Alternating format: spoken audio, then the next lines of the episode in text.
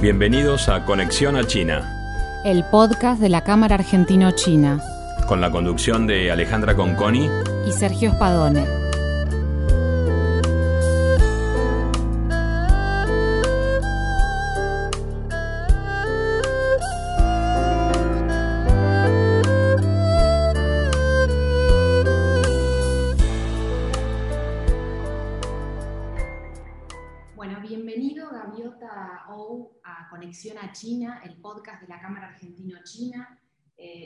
Estamos muy contentos de tenerte hoy acá en el programa. Como siempre te decimos, sos un embajador del tango en China.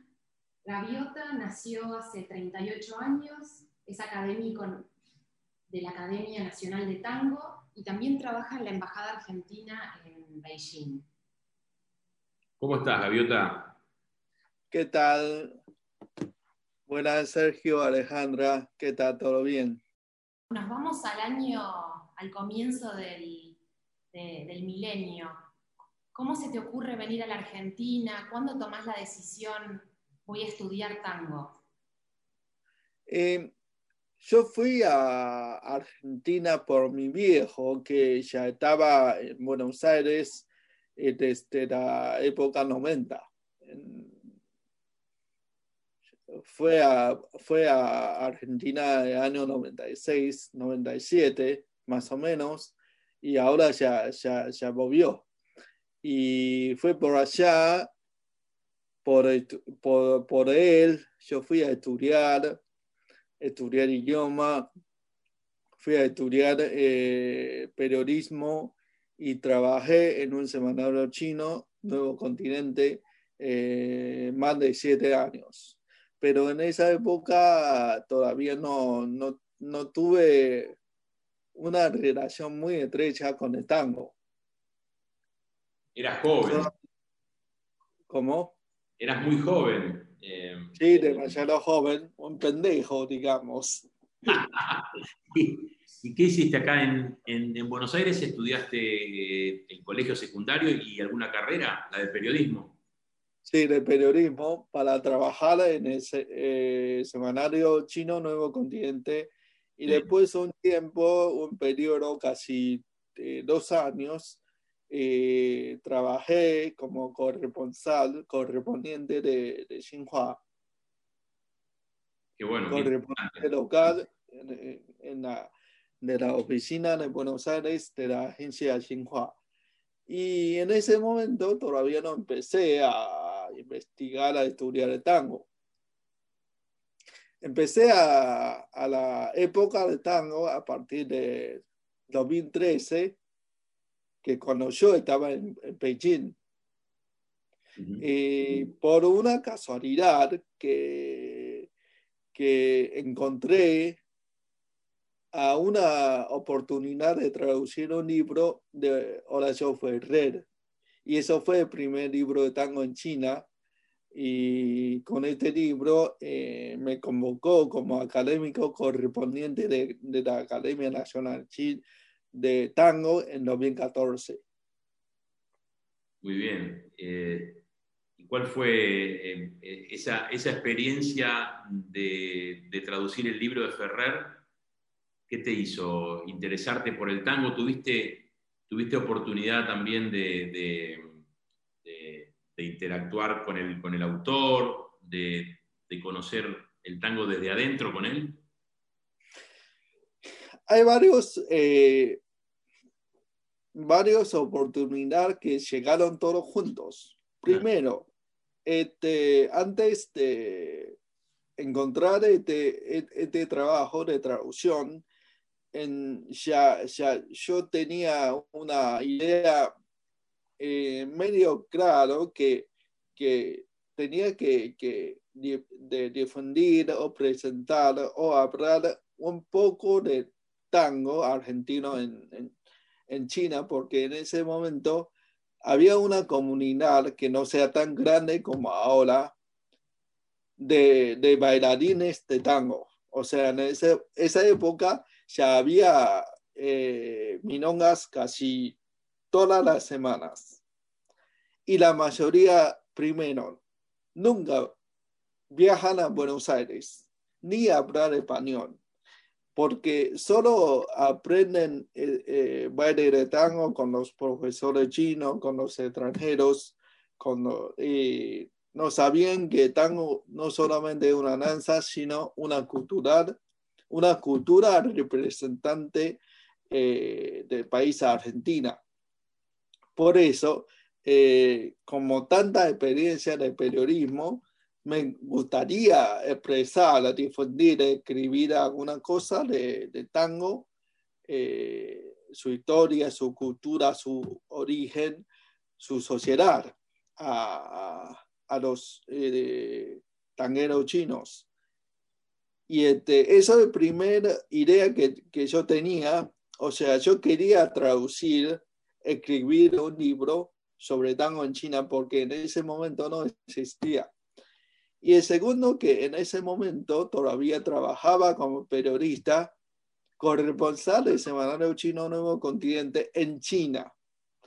Y yo tenía mucha, mucho contacto con, con, la, con la embajada, eh, muy buena relación con los diplomáticos, así que cuando eh, un editorial chino, se llama Nuevo Continental, el director vino a participar en Feria de Libros en Beijing y quería presentar un libro de tango, un libro de Horacio Ferrer en China. Entonces, eh, la embajada me presentó como un tra traductor que primero que yo vivía muchos años en Buenos Aires, que sabía la cultura. Segundo, en esa época ya, ya estaba bailando en la minonga, que yo sabía de tango, sabía español, sabía traducir. Entonces, para, para los editoriales, tanto chino como español, y para la embajada, yo era eh, idea traductor de traducir este libro. Seguro. Y esas milongas, ¿de dónde salen? ¿De dónde, cómo surgen? Porque vos mismo lo dijiste. Tenían profesores locales, no, no habían venido a la Argentina, no hablaban el idioma, pero bailaban tango, gente entusiasta. ¿De dónde surgen esas milongas en China? Esto tenemos que hablar en eh, año 2006, que en esa época, antes de esa época en China, en, en, en cualquier lugar, no había milonga. Pero en 2006, en Beijing, había un grupo de alemanes, eh, tipo cinco o seis personas, muy poco, tres, cuatro parejas nada más, bailando el tango en un bar, se llama Shinochu, que está justamente cerca de la embajada. Bailando tango, Ajá. dos alemanes y eh, un grupo chino que nos llamaba, nos llamaba la atención y empezó a entusiasmar que esa danza. Entonces ese grupo de alemán desenseñó, desenseñó a bailar el tango. Entonces sucedió un grupo de bailarines chinos que hoy en día la mayoría de son profesores, organizadores, dueños de club de tango en Beijing, en, en Chongqing, en Shanghai, en distintas ciudades. O sea, ese grupo de alemán fue semilla de tango en China. Que todavía no tenía nada que ver con los argentinos, aunque estaba bailando un tango argentino. Y en, en, otras charlas que tuvimos nos contaste que eh, el tango llega a China por bailarines alemanes, pero también por la película Perfume de Mujer. Exactamente. Eso es después, cuando esa película empezó a entre, entrenó en 2013, si no me equivoco, ¿es cierto? Y esa película también es eh, un llave fundamental de difundir el tango en China, porque ese pedacito de video de danza, aunque no sea tan auténtico, pero llamó mucha atención a los chinos que empezó a bailar, a conocer, a acercar el tango. Así es, por una cabeza. Claro, por una cabeza. Y hoy en, hoy en día, este tema de caer por una cabeza, ya casi eh, la semana que viene, en Teatro Nacional China, eh, va a realizar un concierto de ópera de ópera occidental. Y yo vi el, el repertorio, va a cerrar la orquesta con el tema, orquesta sinfónica con el tema por una cabeza. Es increíble. Y durante estos años, antes de la, de la pandemia, siempre participaba del concierto de Año Nuevo en el Teatro Nacional y siempre este, parece un tema de tango por una cabeza, o divertango, o este, qué sé yo, Ario Nonino, tan, los temas tan conocidos internacional. Pero por una cabeza es un tema fundamental en China.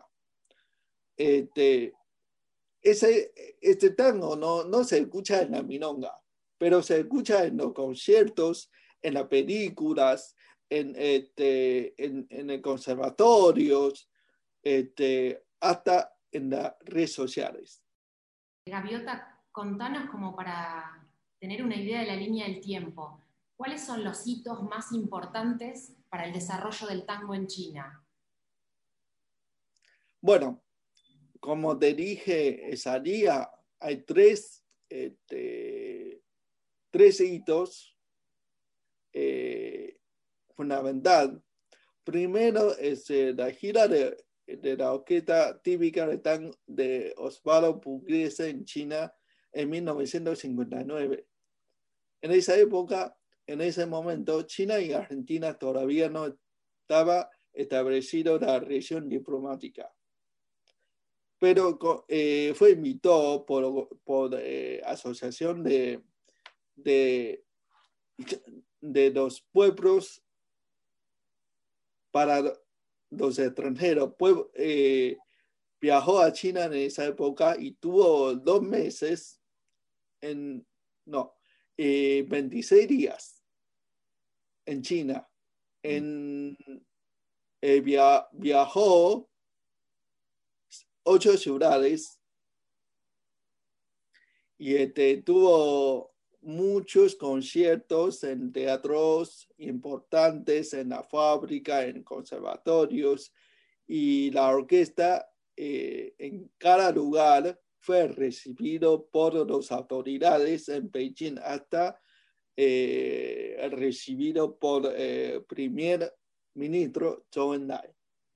Entonces es un, es un, un, un, una huella histórica en la relación de intercambio cultural entre China y Argentina.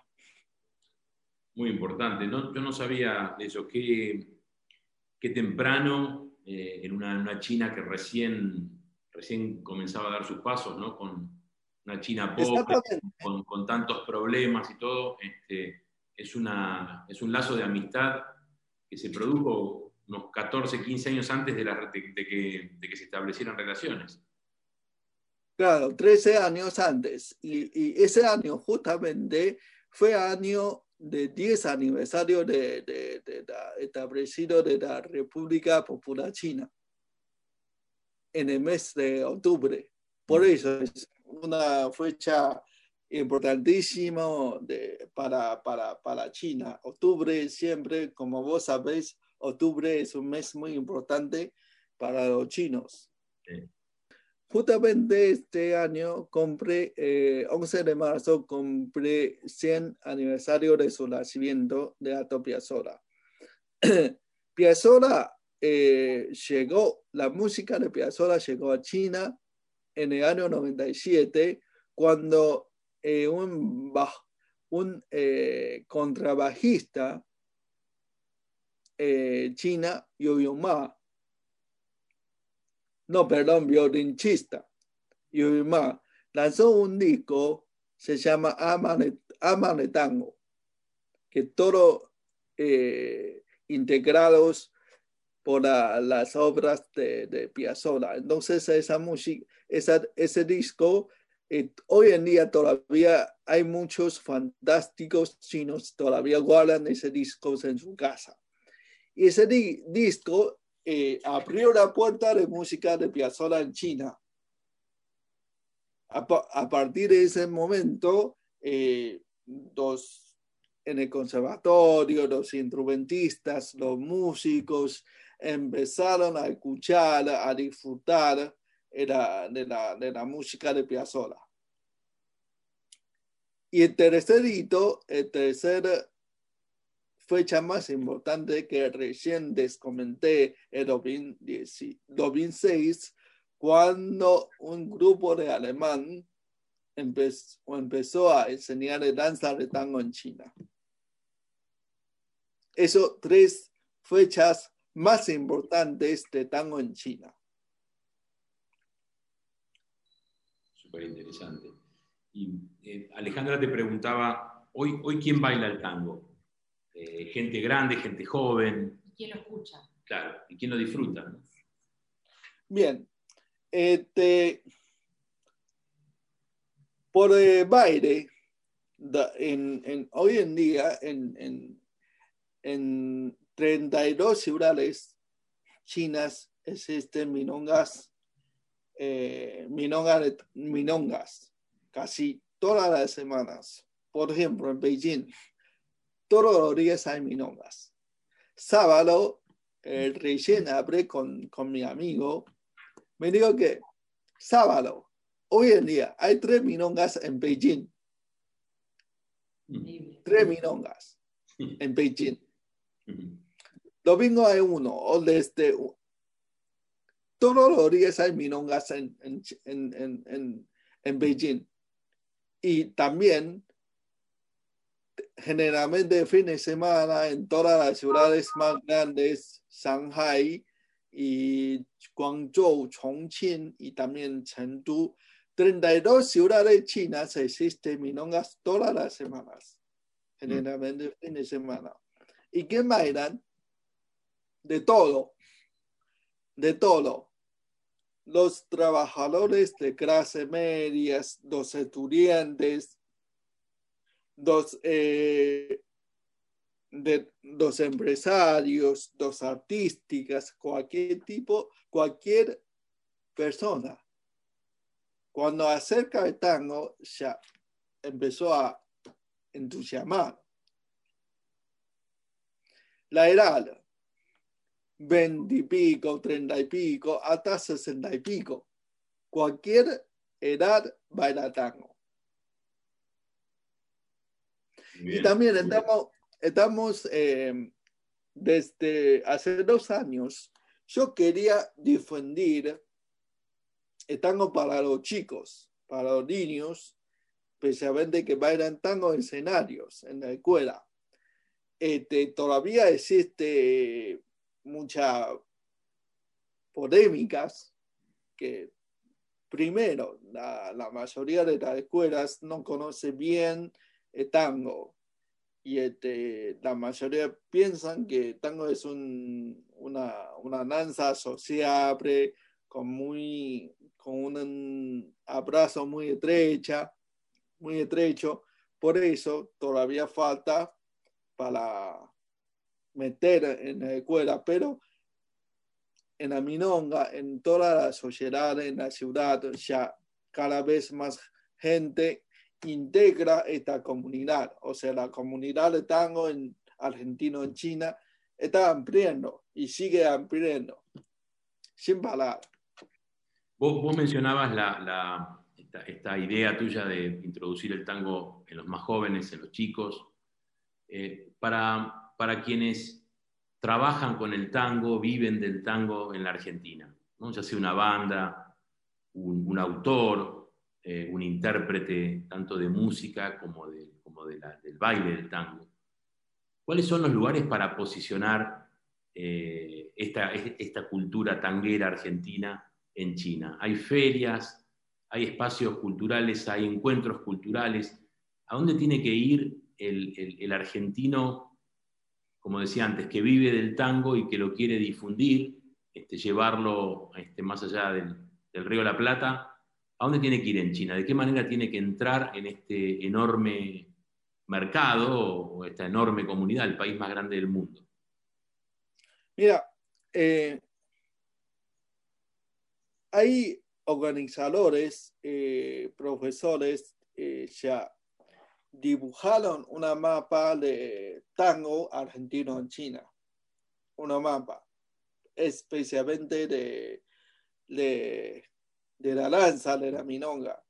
Esto, por ejemplo, es dos bailarines argentinos, dos eh, profesores pueden contactar directamente con ellos. Porque antes eh, viajaron muchos profesores bailarines de tango para realizar WhatsApp, el curso corto, el curso largo, largo etcétera, en, en distintas ciudades.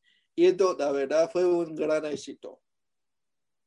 Que los argentinos, los profesores argentinos este, enseñan el tango en China. Hoy en día también existe eh, la lanza virtual que los profesores eh, desde Argentina por Zoom y dar clase a los chinos. También existe, pero todavía falta poco para acostumbrar esta manera.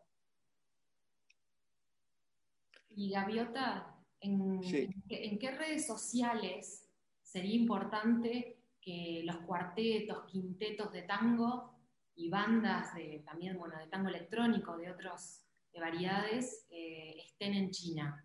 ¿Dónde le recomendarías a un músico que tiene que Otra parte para los músicos.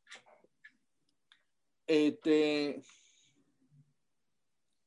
antes, cuando los músicos viajaron, viajaban a China, eh, generalmente a través de la embajada o con la empresa de gestiones, eh, siempre le podemos eh, recomendar o asegurar para autorizar, presentar un concierto en teatro de grande o teatro chico o sala de, sala de, presentación. En Beijing, en China, existe varios tipos de presentar este, eh, la música, la banda. Además, en Beijing existe, hay muchos eh, típicos lugares, por ejemplo, eh, no sé si conocen, sí. Yo, eh, cuando vino el maestro de Ríos, tocó en, en, en Guangzhou, en, Shenzhen, en un teatro muy grande, y cuando viajó a Beijing, le llevé a un lugar, una casa típica de Beijing, se llama Siheyuan, y llenó casi 300 personas a full es otro tipo de disfrutar a presentar de la música. Hoy en día hay bares, hay eh, restaurantes, hay librería, hay muchos tipos de lugares que quieren eh, eh, presentar un concierto de cualquier tipo. Por eso, los músicos de argentinos en el futuro, cuando después de la, de la pandemia, si quieren venir a China, puede, puede, puede contactar con la embajada o a través de ustedes. Podemos ayudarlo que presenten en distintos lugares. Gaviota, ¿tu, ¿tu, trabajo en la embajada hoy tiene que ver con el tango, con la cultura argentina? Exactamente. Yo trabajo en la sección cultural, justamente. Justamente. Un acierto, sin duda. ¿Qué, qué experiencias hubo en los últimos años de, grupos argentinos Eh, vos, mencionabas eh, estos encuentros en, en Shenzhen, en Guangzhou. Eh, yo tuve oportunidad de verlo a, Rodolfo Mederos en... En Shanghai. no, yo lo vi en el Teatro Nacional, ahí en Beijing. Fue muy lindo. En la, sala, en la sala acústica, no en la grande. Exactamente. Fue muy, muy lindo. ¿Y qué otros hitos de ese tipo vos ves que, bueno, están las experiencias de Mora Godoy también? Em, ¿qué, ¿Qué otras presentaciones del tango, así como la de Pugliese hace tantos años, fueron importantes y qué, qué recomendarías, como dos partes la pregunta, ¿no? ¿Qué recomendarías a los que todavía no fueron? Eh, ¿Qué deberían hacer para, para desarrollarse en China, para desarrollar su arte del tango y desarrollar también la cultura? Eh, esa cosa siempre estoy pensando. Eh, nunca, deja, nunca dejo de pensar estas cosas, porque eh, una cultura, no, solo, no solamente cultura argentina, sino cultura china también, eh, cuando una, una cultura argentina como tango se, se desarrolla tantos años, más de 10 años, 20 años, más de 20 años en un, en un país y si sigue desarrollado, sigue desarrollando, tiene que cultivar la tierra, la tierra local. Eso es muy importante, porque este, tanto su origen está en Buenos Aires, está en, en Argentina, su origen, su raíz está allá. Pero cuando cuando viajó a China y este, contactó con, esta cultura, con la comunidad, con este país, me, parece que es lógico que, que, tiene una, una, fusión, una mezcla con la cultura china. Y eso es una forma de, de permanecer su crecimiento en este país. Hoy en día, en la Minonga, todos los bailarines respetan muchísimo, muchísimo. Esto quiero decir que cualquier argentino lo ve, se sorprende, porque respeta muchísimo los las reglas de la minonga tradicional de Buenos Aires, especialmente de la época 40, abrazo estrecha, con bien vestido, este, respetar, cuidar a, la, a, las, a las mujeres, este, el hombre tiene que tener bien práctica, bien técnica, bien musicalidad, etcétera, etcétera. Muy porteño, muy porteño. Pero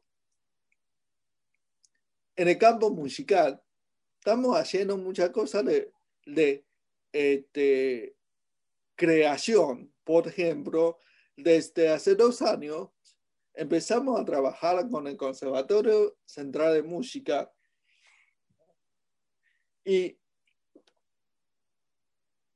un amigo mío, eh, un compositor, profesor de, de, conservatorio, eh, hizo mucha composición inspira, inspirado a la música de Piazzolla.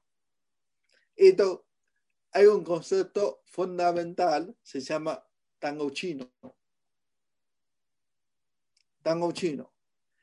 Este, después, después de pasar a algún tema que muy interesante, muy interesante. Cuando vos decís que sos argentino, argentino, o que trabajás para la Argentina, cuando mencionás el nombre de nuestro país, ¿qué, qué referencia tiene eh, el, chino, el, chino común, digo, la gente eh, común, como cualquiera de nosotros, no alguien que está en la embajada, ni alguien que está relacionado por ahí con, con, este, con la cultura hispana. Eh, ¿Qué le viene a la cabeza cuando decís Argentina? ¿El nombre de un jugador de fútbol, el tango, la carne? ¿qué, ¿Por dónde viene eh, el... Cómo, nos reconoce el, el pueblo chino a nosotros, a los argentinos? Fútbol. Fútbol. Maradona. Messi. En ese orden. ¿Cómo? En ese orden. Claro, Maradona primero. Ustedes no saben que cuando, cuando murió Maradona, eh, fin de octubre, en China, la verdad fue un, un, una repercusión enorme, enorme, enorme. Yo creo que hoy en día, también en próximo 50 años, estoy segurísimo, ningún argentino va a tener una, un nivel de, de influencia como Maradona en China. Ninguno. Ninguno. Porque antes no sabía, porque no soy un fan, fanático de, fútbol. Pero cuando murió, cuando tenemos una un, plataforma de doloroso para público en la embajada, vi mucha gente llorando, entregando flores con palabras con mucha emoción y este, hice streaming en vivo en la cuenta, cuenta oficial de WeChat y la gente contando cómo en la época de 80, en la época de 80, cómo este, para ver eh, partido argentino, para ver a Maradona, cómo no dormía y eh, su emoción, hasta en su memoria se queda hoy en día, hasta hoy en día. ¿Qué, qué proyectos tenés con relación al tango? Eh, proyectos personales, ¿no? Más que obviamente la embajada seguramente tiene, tiene ese mandato natural de, difundir la cultura y más vos que estás en el área cultural, pero en tu, en tu vida personal, ¿qué, ¿qué, proyecto tenés ligado al tango que te gustaría en algún momento este, cumplir? Eh, tengo muchos proyectos personalmente. Yo eh, publiqué cuatro libros de tango en chino, cuatro libros, pero eh, nunca dejé de escribir. Hoy en día sigo escribiendo. Este, yo tengo muchísimas cosas muchísima cosa para escribir. Todavía me falta en mi cabeza tres libros más. Tres libros más. Yo creo que en, en, dentro de 10 años, más o menos, cada tres años un libro, no mucho y no, no poco.